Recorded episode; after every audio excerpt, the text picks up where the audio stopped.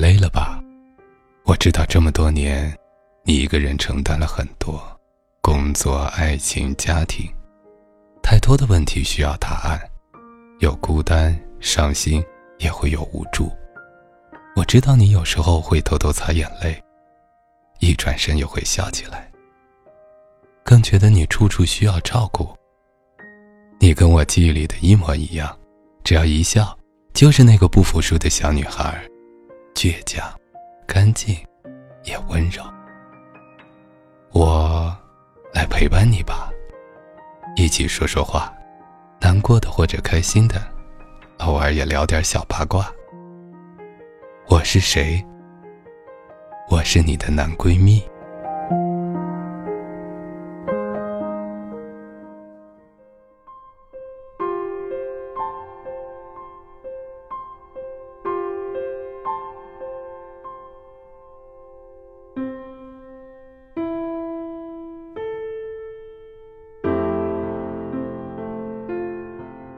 孤单时的陪伴，开心时的分享。你好，这里是男闺蜜，我是钱飞。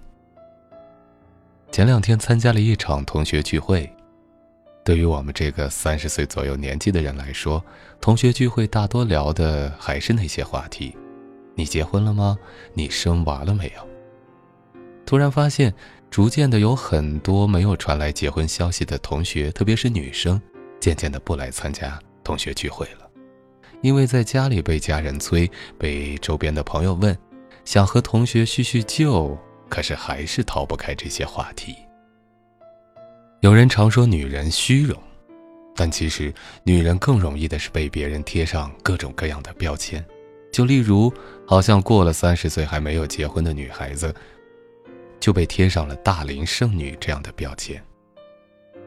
但说句实话，从我了解的身边的这些朋友当中，其实，每个人都想有个自己幸福的家庭，可是他们深知和明白，结婚不是为了向谁去交代，结婚是对自己的幸福负责，对自己的生活负责。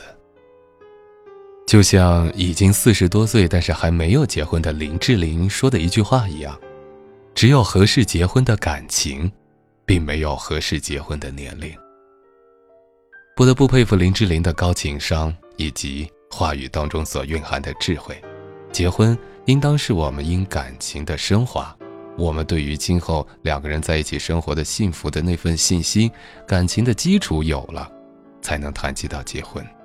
对于这些其实很优秀，但是一直没有走入婚姻的女孩子，有的朋友会说，她们是不是根本就不想结婚、不想嫁呢？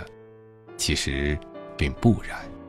如果说句实在话和心里话，以及我对这些身边朋友的了解的话，每个人都渴望拥有自己的家庭，拥有一份幸福的感情，拥有一个能在自己孤单寒冷的时候拥抱自己、给自己温暖的这样一个伴侣。每个人都渴望有一份安安稳稳的家庭和温暖的感觉。无论是男人还是女人，都是一样的。就拿自己来讲。过往的几年，在自己单身的时候，也无数次的想象过自己以后的婚姻和家庭，设想过那些美好的憧憬。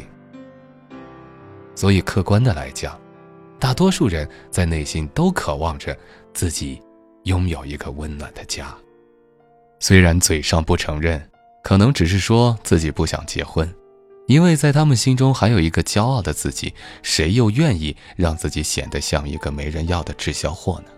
说到这里，我就想起了我们的老朋友 C C U 写的一个故事，讲的就是比他大的一个女性朋友，三十三岁了还没有结婚，还没有对象，她的内心的一些委屈和心酸。她是这样说的。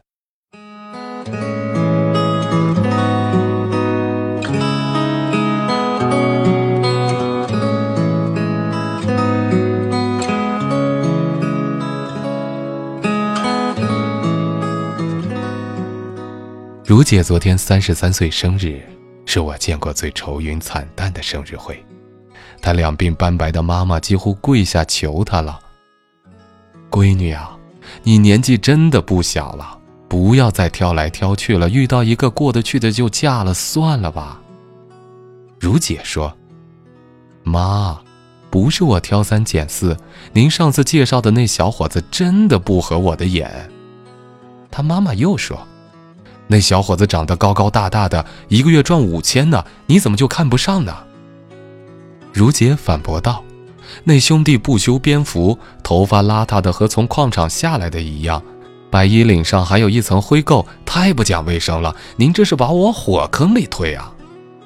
他妈妈据理力争地说：“人家那是成大事者不拘小节，那样的男人才有男人味儿呢。”如姐也不示弱地说：“我看他那样也不是成大事的样子，您别催我了，您再逼我就是让我去出家呢。”他妈妈眼眶一红，摸摸眼睛，叹了口气就走了。如姐待在原地也不是滋味。晚上十一点，她给我打电话叫我出去喝酒。我赶过去的时候，如姐已经喝了不少，脸和脖子都喝红了。如姐其实是个非常有味道的女人，身材高挑，五官端正，做起事来也很干练。虽然比我们大几岁，但是从来都没有什么架子。如果不出示身份证，大家绝对猜不到他已经三十三了。我过去还没坐下，如姐就给我倒了一杯酒。如姐拍了我的胳膊一下，说：“今天咱们不醉不归。”我被她差点拍的摔在桌子下面。她手劲还真大。我和她干了一杯，说：“姐姐又受什么刺激了？”她醉醺醺的看着我说：“圣女是不是犯罪了？”我连忙摇摇脑袋说：“嘿。”谁说的？谁说谁就是法盲？他又问：“圣女是不是就该被嫌弃？”我把脑袋摇得和拨浪鼓似的，说：“谁嫌弃谁他妈就是文盲。”他拍了拍我的脸，我疼得咬牙切齿的。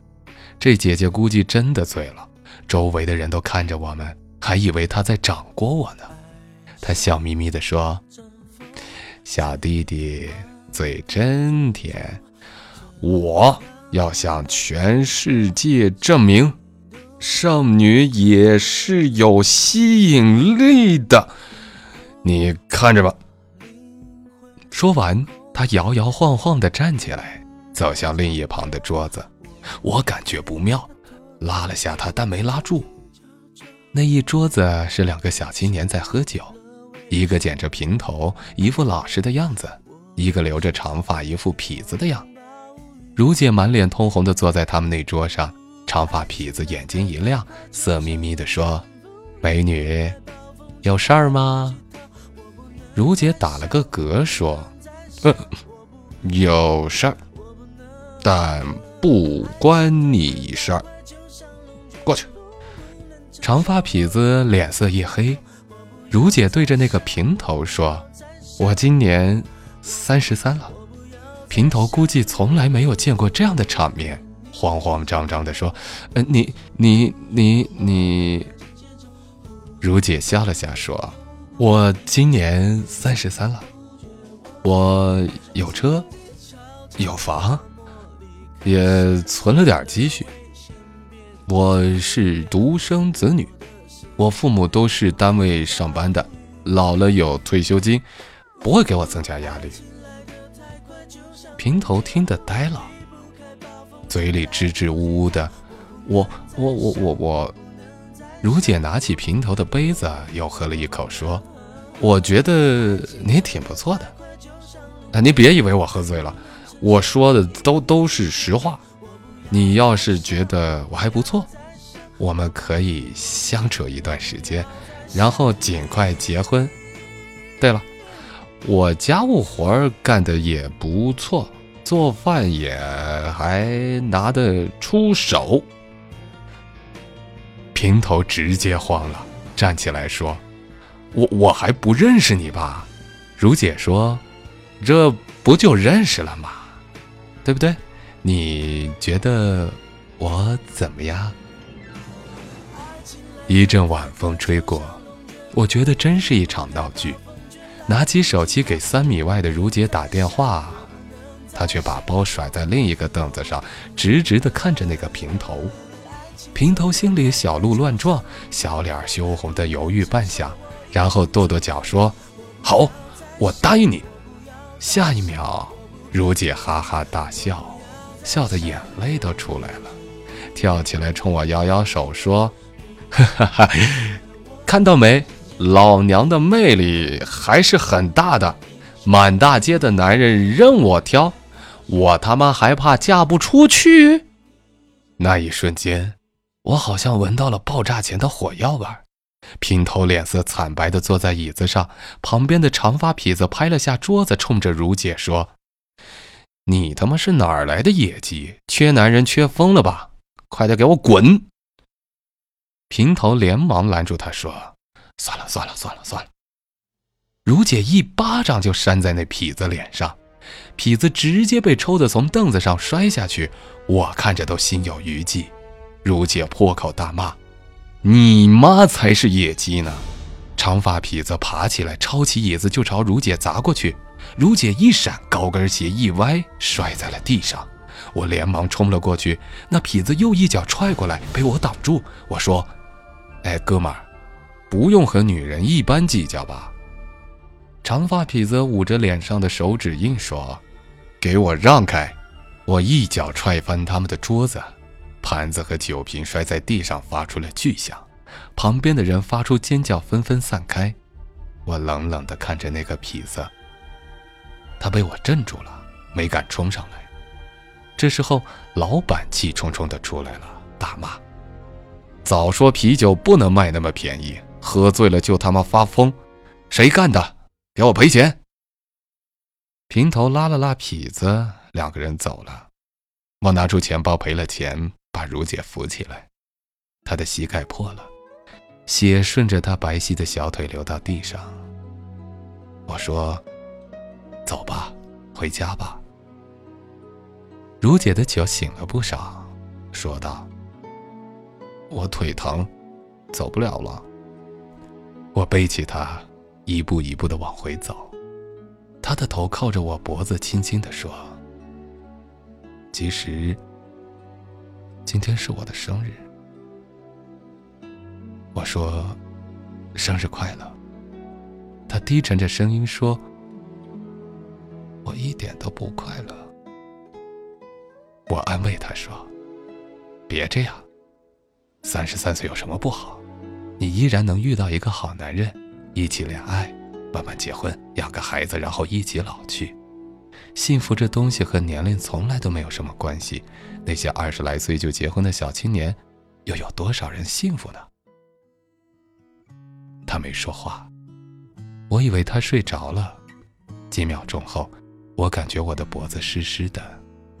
伤心人的眼泪，可真凉。董小姐，你从没忘记你的微笑，就算你和我一样。